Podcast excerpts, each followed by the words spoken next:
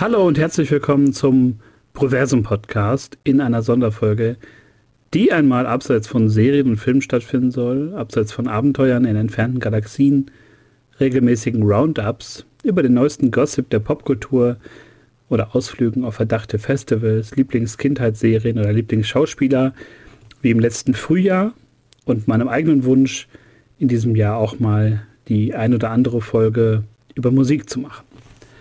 Um den Jahreswechsel herum entdeckte ich auf YouTube ein Video in meinen Vorschlägen, welches The Beautifully Strange World of Outsider Music hieß und mich willkommen hieß in der wunderbaren Welt dieses Genres, mit dem ich im Laufe meiner 34 Jahre nur ein einziges Mal Kontakt hatte. Und äh, ja, ohne es zu wissen, lernte ich mit 18, 19 Jahren einen Song kennen, bei dem ich beim ersten Hören auf dem Boden lag vor Lachen und der mich jahrelang immer wieder einholte, wenn ich die Möglichkeit hatte, auf Partys möglichst vielen Leuten sehr auf den Geist zu gehen mit möglichst schlechter Musik. Der Track war Monkeys vs. Donkeys von Wildman Fischer. Oh, monkey versus donkeys, monkey versus donkeys, monkey versus donkeys now. Can't you see my monkeys are beating your donkeys? The race is over now. Ow! Ich wusste nicht, was da in den gut zwei Minuten passierte und tat es jahrelang ehrlich gesagt als Quatschsong ab, ehe ich es jetzt lernte, wer der Künstler hinter diesem A Cappella-Song war und was er den Leuten wie mir und allen anderen eigentlich sagen wollte. Und das faszinierte mich. Wieso hatte ich bis jetzt noch nicht davon gehört? Warum musste ich mich jetzt erst zufällig durch ein, naja, in meine Timeline gespültes Video ähm, so mitreißen lassen, dass ich jetzt hier sitze und mich an einer äh, neuartigen oder für mich neuartigen Podcast-Folge versuche? Fragen über Fragen, die ich hoffentlich heute beantworten werde in dieser ersten Folge. Und ja, wir müssen natürlich erstmal gucken, was ist überhaupt Outsider Music, wie wird das definiert und ja, die Antwort und gleichermaßen Definition der Folge kommt aus einem üblichen Online-Lexikon. Es fragen sich jetzt viele Außenseitermusik, was soll das sein, woher kommt das und im Internet steht dazu Folgendes. Outsider-Musik ist Musik, die von autodidaktischen oder naiven Musikern geschaffen wird. Der Begriff wird in der Regel auf Musiker außerhalb des Musikestablishments angewandt, die kindliche Qualitäten aufweisen und besonders auf solche, die an geistigen Behinderungen oder psychischen Krankheiten leiden. Und zum hier eingedeutschten Begriff der Außenseitermusik, dieser geht auf die Definition von Außenseiterkunst oder naiver Kunst zurück und hat seine Wurzeln im französischen Konzept der Oronkunst der 1920er Jahre. Eher erst 1972 der Wissenschaftler Roger Cardinal mit Outsider Art ein amerikanisches Gegenstück einführte, das sich ursprünglich ausschließlich auf Werke von Kindern oder Geisteskranken bezog. Der Begriff Outsider wurde 1959 in Bezug auf den Jazz, 1979 in Bezug auf die Rockmusik angewendet. In den 1980er und 1990er Jahren war Außenseiter im Kulturlexikon üblich und wurde zum Synonym für autodidaktisch, ungeschult und primitiv. Es geht also um Musik von Künstlern, die sich außerhalb des gängigen Spektrums von populärer Musik zu bewegen scheinen. Genauer wäre es vermutlich, von ihnen als denjenigen zu sprechen, die tatsächlich den Tellerrand komplett hinter sich gelassen haben und, wie es immer so schön heißt, ihr Ding machen. Sie inspirierten Künstler wie Frank Zappa oder Kurt Cobain, von denen man immer schon dachte, sie wären eigentlich die wahren Outsider gewesen, die sich abseits des sogenannten Mainstream bewegten, doch falsch gedacht. Künstler wie The Shacks, Wildman Fisher oder Wesley Willis loteten die Grenzen des Hörbaren spürbar aus. Grundlage dieser Folgen soll aber nicht nur ein vager Wikipedia-Text sein und die Nennung von einigen Namen, sondern auch das wunderbare Nachschlagewerk Songs in the Key of Z von Irvin Shuzit aus dem Jahre 1999, der die gerade genannten und noch viele weitere Künstler aus dem nicht genaueren definierten Feld der Outsider Music als erstes zusammenfasste, sie vorstellte und präsentierte, ohne dabei in Häme oder wie es für die meisten vermutlich beim ersten Hören mancher Künstler passiert, in scheinendes Gelächter auszubrechen. Gerade weil man ja heutzutage immer denkt, sobald irgendwas schräg klingt, dann soll es auch zum Lachen einladen oder erheitern. Aber wie es so ist, immer wenn man in der Bequemlichkeit der eigenen Musikblase denkt, dass man wirklich alles erlebt hat, kommen Künstler und machen Dinge, die man so vorher noch nirgendwo gesehen oder gehört hat und reißen im Idealfall die Wände ein, die von den verschiedenen Genres, die man so liebt oder hasst, zusammengehalten werden. Meistens ohne irgendeinen größeren kommerziellen Erfolg, eine breite Masse an Zuhörern, sondern zumeist als Geheimtipp oder in der Kategorie des verkannten Genies, Jahre oder Jahrzehnte später entdeckt als Antithese zum perfekten Pop des 20. und 21. Jahrhunderts und als unfreiwilliges Statement, dass ein alarmierender Mangel an Talent gepaart mit mangelndem Selbstbewusstsein oder Schamgefühl zu einem ebenso faszinierenden Kunstprodukt werden kann wie der perfekt eingesungene Popsong einer stimmgewaltigen, makellosen Kunstfigur. Für viele Menschen, die nur lustige oder skurrile Bands oder Musiker in ihnen sehen, mag dies nur eine Freakshow sein, doch das wäre zu einfach gedacht und würde den Menschen hinter der Kunst, egal ob sie mit geistigen Behinderungen, psychischen Erkrankungen, einer schlimmen Lebensgeschichte oder körperlichen Einschränkungen leben und oft auch kämpfen müssen und in die Öffentlichkeit treten, kaum gerecht werden. Oder wie Irvin Chusit in seinem Buch treffend zusammenfasst, diese Leute sind glücklich, wenn sie ihre Musik machen. Sie wollen gehört werden, nur ein paar hören zu. Sie auch?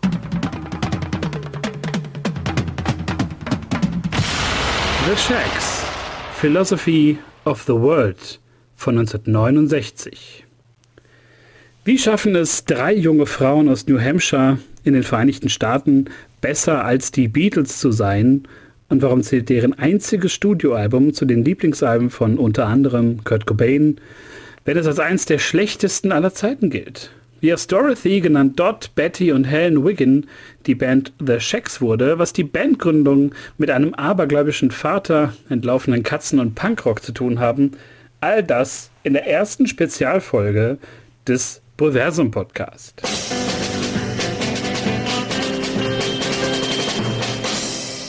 Fremont, eine kleine Stadt in New Hampshire, war in den späten 60er Jahren des 20. Jahrhunderts ein abgelegener und kulturell abgekoppelter Ort und war und ist auch noch heute für zwei Dinge bekannt. Zum einen wegen einer Böttcherei aus der Kolonialzeit, also dem Herstellen von Fässern und zum anderen wegen drei Frauen, Dorothy, Helen und Betty, die von ihrem Vater dazu gebracht wurden, eine Band zu gründen. Vom Vater dazu gebracht, eine Band zu gründen? Tatsächlich war der Entschluss, eine Band zu formen, nicht in der Liebe zur Musik der drei jungen Frauen entstanden, sondern im Aberglauben des Vaters, der von seiner Mutter vorhergesagt bekam, seine Töchter würden einmal erfolgreiche Musikerinnen werden. Austin selbst arbeitete Vollzeit in einer Textilfabrik, ermöglichte seinen Töchtern aber dadurch auch den Kauf von Musikinstrumenten, wodurch er selbst gerne in die Rolle des Musikproduzenten schlüpfen wollte, ähnlich einem Phil Spector. Zu Konzerten war die Familie noch nicht gegangen. Sämtliche Erfahrungen mit Musik machten sie aus dem Radio und ihre Lieblingsbands zu der Zeit waren die Monkees, Ricky Nelson sowie Herman's Hermits. No milk today, my lover's gone away. The bottle stands a symbol of the blood. Jede der Schwestern nahm zwei Jahre vor der Aufnahme des Albums Musik- und Gesangsstunden. Zudem nahm der Vater die Schwestern von der Schule und gab ihnen Kurse, die man heute wohl unter Homeschooling durchgehen lassen würde, vorwiegend, wie er selber sagte, um gleichzeitig neben dem Lernen für die Schule auch für die Musik zu lernen. Obwohl die Schwestern auch in zwei Jahren noch erhebliche Probleme mit den Instrumenten hatten, sorgte Austin für den ersten öffentlichen Auftritt der Band, die sich jetzt The Shacks nannte, nach der Hunderasse Shaggy Dog und dem gleichzeitig sehr beliebten Shag Haircut. Der erste Auftritt, 1968, endete in einem Desaster, wie Susan Orion 1999 in einem Feature über die Shacks zu berichten wusste. Als sie mit einem Cover des Country-Songs Wheels begann, warfen die Leute im Publikum mit Getränkedosen nach ihnen und johlten. Die Mädchen waren gekränkt. Austin sagte ihnen, sie müssten einfach nach Hause gehen und mehr üben. Kurz vor der Aufnahme des Albums Philosophy of the World, mittlerweile zu einem Quartett gewachsen, da auch ihre Schwester Rachel nun ein Instrument, den Bass spielte, hatte die noch junge Band eine Art festen Spielort in der Stadthalle von Fremont, in der es jeden Samstagabend einen Tanzabend gab. Natürlich auf dem Second Floor, wie man heute sagen würde. Um die 40 bis 50 Jugendlichen kamen regelmäßig und tanzten tatsächlich zur Musik der Shacks, was für ein paar Jahre so lief, ehe nach Aussage von dort einige Jahre später die Auftritte in den üblichen Teenager-Raufereien und naja, ziemlichen Unkonzentriertheiten endeten. Austin mit einem Pin auf seiner Jacke, auf dem Shacks Manager stand, überwachte jeden der Auftritte und den musikalischen Reifeprozess seiner Töchter, wodurch er im März 1969 wohl so motiviert und sich seiner Sache sicher war, dass er einen Timeslot in den Fleetwood Studios in Revere, Massachusetts buchte und sich zusammen mit den Mädchen in einem Van mitsamt seiner Frau und seinem Bruder Robert einige Stunden gen Süden aufmachte, um Philosophy of the World aufnehmen zu lassen. Dort war sich zu der Zeit sicher, gut genug zu sein, um ein Album aufzunehmen und sagte später recht pragmatisch, Dad bezahlte für alles. Austin wollte die Schecks aufnehmen, während sie, wie er selber sagte, noch heiß waren, was im Deutschen wohl eher bedeutet, dass sie der heiße Scheiß waren und sie schnellstmöglich diese Energie auf Platte konservieren sollten.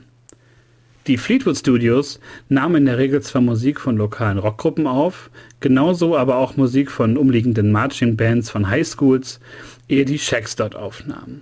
Das Engineering übernahm Ross Ham, ein anderer Produzent war Charlie Dreyer, der den Prozess die meiste Zeit mit Austin überwachte und später noch wichtig werden sollte. Ein dritter Producer, der den Aufnahmen beiwohnte, Bobby Hearn, erzählte später in einem Interview, Austin Wiggin nannte sich selbst der Eigentümer der Shacks und sagte den Mädchen genau, was sie tun sollten, während er selbst und die anderen Produzenten hinter den verschlossenen Türen des Aufnahmestudios auf dem Boden lagen vor Lachen. Sie wussten nicht, was sie tun, aber dachten, es sei okay. Sie waren wie aus einer anderen Welt. Und sie rochen wie Kühe, direkt von der Farm kommt. Kein übler Geruch, nur halt wie Kühe. Der Eigentümer, Austin, überwachte, wie auch schon bei den Live-Auftritten, die Aufnahme jedes Songs akribisch, wodurch es oftmals vorkam, dass er inmitten eines Songs unterbrach und auf Nachfrage der Produzenten, was denn bitte los sei, nur sehr ernst entgegnete, sie hätten einen Fehler gemacht und müssten nochmal anfangen. Die Songs, die aufgenommen wurden, waren thematisch nicht allzu herausfordernd. Es ging um Dots graue Katze in dem Song My Pal Foot Foot.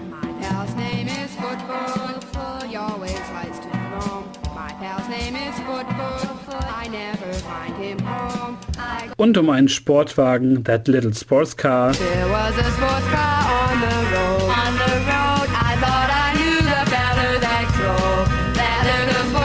Wobei Dot weder einen Sportwagen noch eine Katze besaß, denn die war irgendwann weggelaufen. Als ein Dutzend Songs im Kasten waren, bezahlte Austin die Produzenten mit vielen kleinen Scheinen, die in eine Kaffeekanne gestopft waren, und eine Single wurde mit My Pal Foot Foot und Things I Wonder veröffentlicht.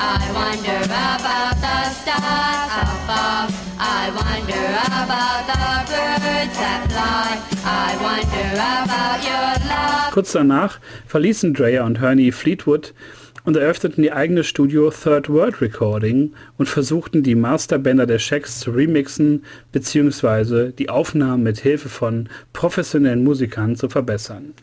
Ein Studiodrummer versuchte ein Overdub über den echten Beat der Schlagzeugerin Helen, warf nach einer Zeit enttäuscht die Drumsticks weg und meinte nur, ich kann es nicht tun.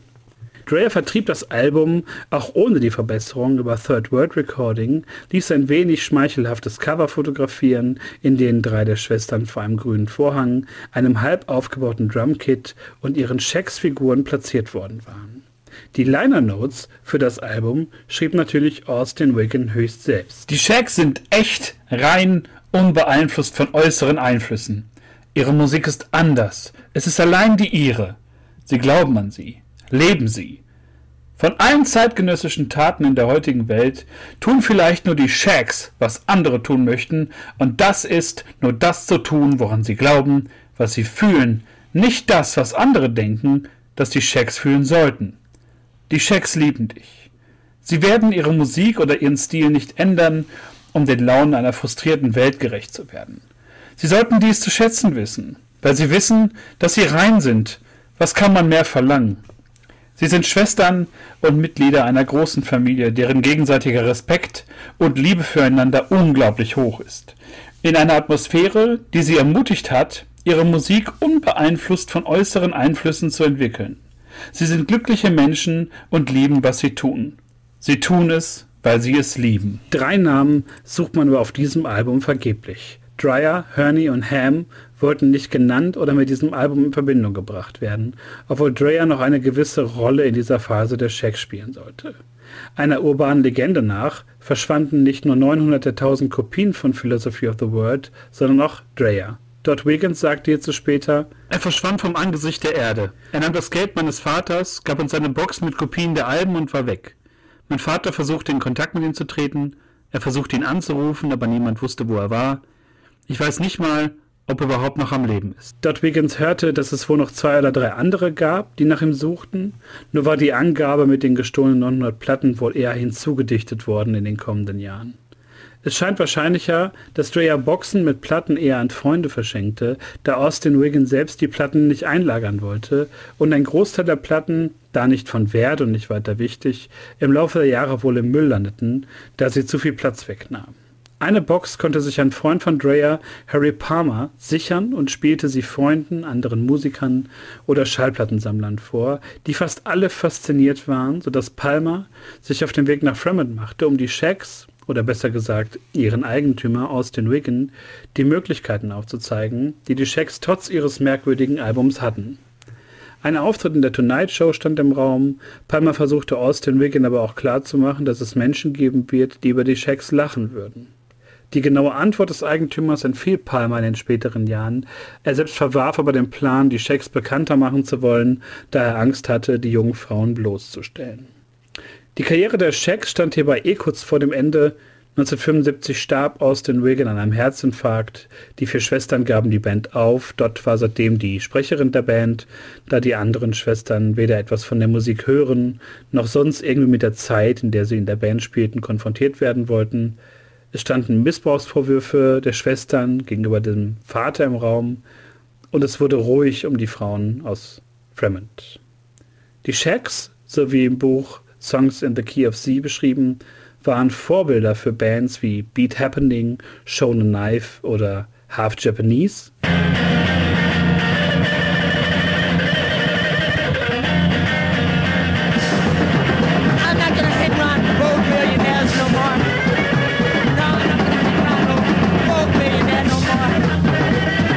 selbst ihrer Musik im Gegensatz zu den Shacks bewusst gewesen waren und was die Bereiche Indie und Outsider Music eindeutig voneinander trennt. Ob sie jemals ein Autogramm gegeben hätte, wurde dort einmal gefragt, worauf sie noch Ende der 90er mit Nein antwortete. Einmal hätte sie ein Mädchen in der Bank erkannt und gesagt, sie würde die Originalplatte für ein Autogramm mitbringen, doch sie kam nie wieder. Im Laufe der Jahre hat sich dies bestimmt geändert. Im Jahre 2011 wurde ein Off-Broadway-Stück über die Shacks inszeniert, welches 2019 neu aufgelegt wurde. 2013 veröffentlichte Dot Wiggin ihr Soloalbum Ready Get Go, auf der sie nie veröffentlichte Shack-Songs sowie neue Stücke präsentierte.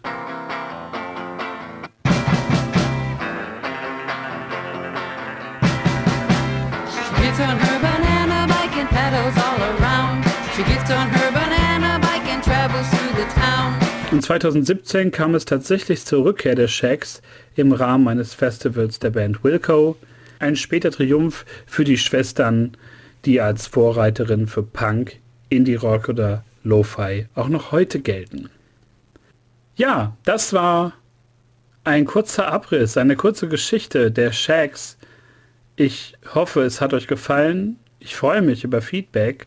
Und ja, ich sage mal bis zur nächsten Spezialfolge wird es wohl noch ein bisschen dauern. Mal sehen, wann sie dann kommt. Bis dahin gibt es aber reguläre Folgen des Proversen Podcasts mit Tobi, mit Basti, mit mir. Und ja, in der Zwischenzeit hört euch die alten Folgen an, wenn ihr Lust habt.